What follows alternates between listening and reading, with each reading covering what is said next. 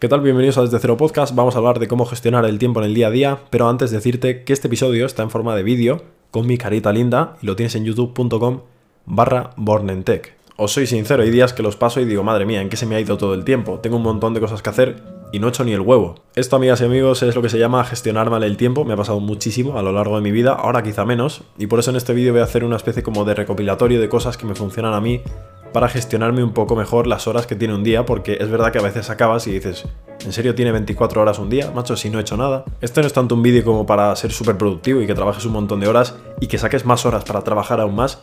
Es simplemente un vídeo para que encuentres horas para hacer lo que te gusta, que creo que ahí está un poco la diversión y lo que mola, porque todos tenemos que trabajar o hacer cosas que nos vienen dadas por otras personas, el trabajo y el entorno, pero la gracia está en encontrar sitio y hueco para hacer cosas que te molen. Así que por ello vamos a empezar con el primer punto, que es uno súper importante, que valoro muchísimo y que veo que mi generación se lo pasa un poco por el forro, y es el tema de saber cuántas horas tienes que dormir. Y no saberlas para decir, madre mía, sí, tengo que dormir 8 horas, pero he dormido 4 y estoy como una rosa. Eso aparte de ser una mentira como un piano, porque ese chaval o chavala que llega a casa después de 4 horas de sueño, a las 3 horas, después de estar un poco despierto, va a caer rendido en la cama o en el sofá o donde le pille. Así que en vez de eso, lo que te aconsejo, antes de ver de dónde puedes sacar horas para hacer lo que te mole, encuentra cuántas horas tienes que dormir. Porque ni os cuento lo importante es que son las horas de sueño para rendir bien física y mentalmente. Los que entrenéis, los que estudiéis, notáis que las horas de sueño, pues sí que es verdad que influyen mucho en cómo rendís en el día a día y en las horas que estáis despiertos. Así que bueno, ya me has dicho, oye Nacho, voy a dormir las horas que me tocan, vale, esta vez lo voy a hacer bien,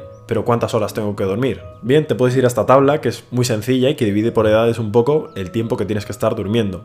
Esto, si te vas al enlace que te dejo aquí abajo en la descripción, que es la Fundación del Sueño, te dice un poco el por qué esas horas están para cada rango de edad. Luego al final encuentras un poco el número de horas que es óptimo para ti. Para mí desde luego que son 8 horas, pero para ti pueden ser 7 y media, 9 o incluso 10. Así que vamos con la segunda parte, que sería qué haríamos con todas las horas que nos quedamos despiertos, es decir, quitando las horas de sueño, qué nos queda para trabajo, hobbies, vida social, etc. Bien, aquí antes de meternos a rellenar horas a lo loco con lo que tengamos que hacer y lo que queramos hacer, es importante también saber un poco, antes de meternos con todo esto, con qué nos distraemos, porque hay muchísimo tiempo, muchísimos minutos y horas que nos distraemos con cosas que realmente no queremos hacer. El agente más sencillo de identificar y que tenemos todos en el bolsillo, que yo estoy sacando ahora mismo, es el tema del móvil. No es que odie el móvil ni que me parezca un producto del diablo capitalista, simplemente lo considero una herramienta, pero a veces toma el lugar de, pues bueno, prácticamente un agente que se dedica únicamente a distraer. Así que bueno, vamos a ver tres tips muy rápidos para reducir un poco el uso del móvil, para que no se te haga tan pesado,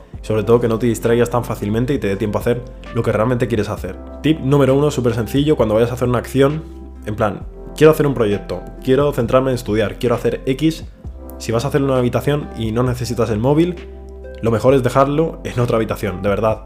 Esto es súper importante porque la gente obvia que somos seres pues muy instintivos y con solo alargar la mano tenemos el móvil al alcance y muchas veces es lo único que necesitamos para pasarnos media hora en el móvil haciendo el tolai y también ser honestos, si de verdad lo vas a necesitar, utilízalo, pero hay muchas veces y créeme, más de las que crees, que no vas a necesitarlo para nada. El tip número 2, súper sencillo, es desinstalar aplicaciones de redes sociales o aquellas que emitan notificaciones cuando realmente no necesitas escucharlas, de verdad. Que alguien me siga en Twitter o en Instagram, lo que sea, o que me hayan mencionado, o que me hayan mandado lo que sea, no es importante, yo sé lo que es prioritario en el móvil y ahora os voy a contar un truco relacionado con eso y ya está, o sea, si no voy a hacer caso a esas notificaciones porque las voy a mirar y simplemente las voy a descartar, es mejor ni siquiera verlas para empezar porque es una especie como de palanca que te activa en el cerebro, yo que sé qué, que te hace coger el móvil, desbloquearlo y meterte en la red social. Así que muchas veces nos pasa eso y yo creo que desinstalando realmente estas aplicaciones e instalándolas únicamente cuando las vayamos a utilizar, vamos con mucha ventaja para que si nos distraemos, pues a lo mejor es menos tiempo del que íbamos a hacerlo anteriormente cuando teníamos las aplicaciones todas instaladas. Vamos con el tercero y último, vamos a hacer un sacrilegio al móvil y es quitar el internet y dejarlo en sonido. Hay muchísima gente que lo lleva en silencio, pero vamos a hacer un poco lo contrario. Y esto se aplica un poco a un caso personal, y es que yo, cuando hablo con gente y tal, eh, si alguien necesita de mi ayuda, necesita algo por una urgencia, lo que sea, y quiere contactar conmigo, me va a llamar. Y eso lo tengo muy claro.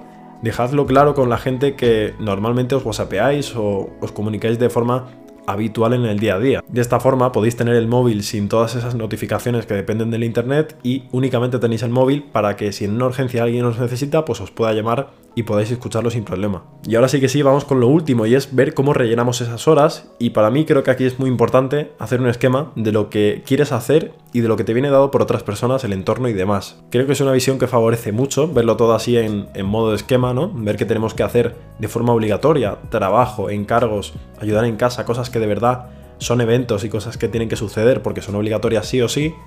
Y después, después de quitar todas esas horas de trabajo, proyectos, cosas que tienes que hacer porque son prácticamente mandadas, pues luego veas cuántas horas te quedan para hacer lo que quieres. E identificar lo que quieres es súper importante porque cuando tienes horas libres es muy fácil caer en ir haciendo cosas porque, bueno, porque te apetece o porque tal, o simplemente dejarte llevar con el flow de sacar el móvil y darte una vuelta por por redes, que es muy fácil hacerlo. Obviamente no todo es blanco o negro, siempre hay cosas que salen de vez en cuando y tienes que atenderlas sí o sí porque es lo que hay. A lo mejor te gustan o no te gustan y bueno, pues es lo que hay, macho. La vida es así y hay imprevistos y eventos que surgirán así de la nada. Pero creo que está bien saber qué quieres hacer con tu tiempo, de verdad. Si te quedan dos horas y realmente quieres echar una partida, lo que sea, y luego leer un libro, tío, tienes dos horas, pues jugar a videojuegos y leer un libro luego, y ya está. Creo que tampoco debemos siempre buscar las horas libres y los huecos, como he dicho al principio del vídeo, para meter más trabajo, más proyectos, para que seamos mega productivos. Creo que también está bien, de todas las horas que tenemos, coger tiempo para divertirnos y utilizar el ocio como más nos apetezca. Por eso aquí como el último consejo os diría que eso, que a disfrutar. Una vez que tengáis las horas ya despejadas, que hayáis quitado de todas las horas que tenéis, de las 24 que tenéis en un día, hayáis quitado lo obligatorio. ¿Con qué os distraéis?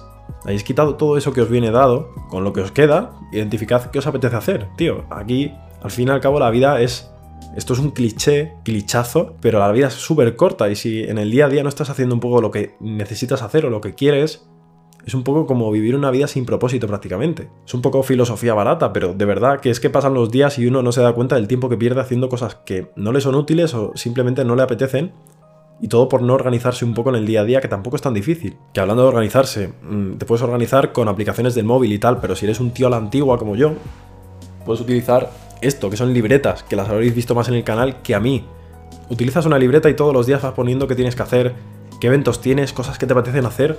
Puedes utilizar esto para lo que quieras, que al fin y al cabo pues es un lienzo en blanco prácticamente porque tiene hojas y a rellenar.